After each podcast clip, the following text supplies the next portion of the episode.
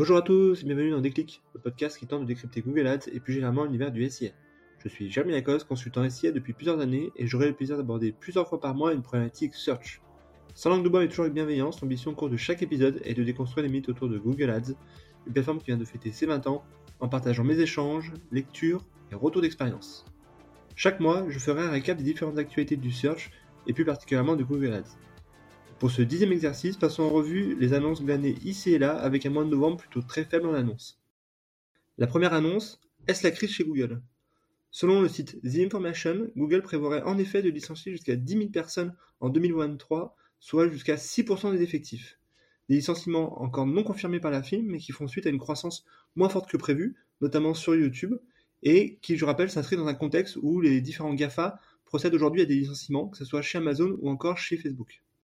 La deuxième annonce concerne la fin des audiences lookalike. À partir de mars 2023, des audiences lookalike ne pourront plus être créées et celles qui sont déjà utilisées seront disponibles jusqu'en août 2023. En guise de remplacement, Google recommande d'utiliser le ciblage optimisé notamment pour les campagnes vidéo ou display et ou tout simplement des stratégies d'enchères intelligentes pour les campagnes SIA classiques ou Performance Max en partant du principe qu'in fine l'algorithme ciblera les audiences les plus affinitaires et celles qui auront la plus grande proportion à convertir. La troisième annonce concerne la possibilité de prévoir les performances des campagnes Video Action for Campaign, désormais disponibles dans le Rich Planner. Ces prévisions vont permettre effectivement de pouvoir établir un plan média et afin de faire des projections pour ces nouvelles campagnes. Pour la quatrième annonce, faisons un point sur le plan de migration des campagnes Smart Shopping vers Performance Max.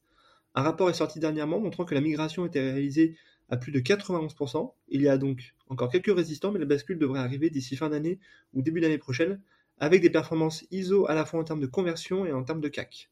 La cinquième annonce concerne le bilan annuel de Localic qui nous permet de prendre un peu de hauteur.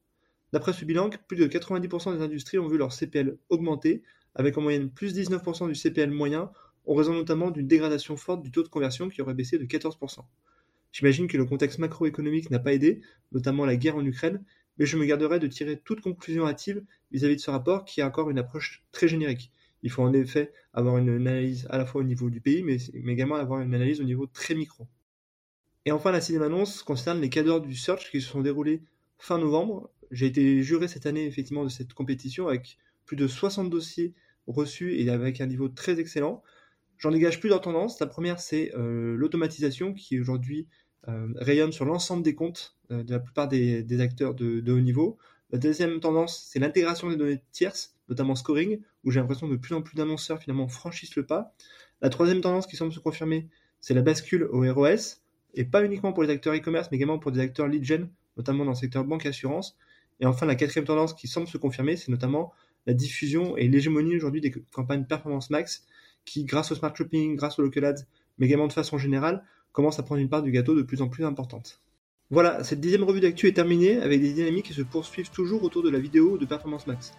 A noter que les moteurs chauffent côté SIA et qu'il va donc falloir être plus malin l'année prochaine pour rester performant.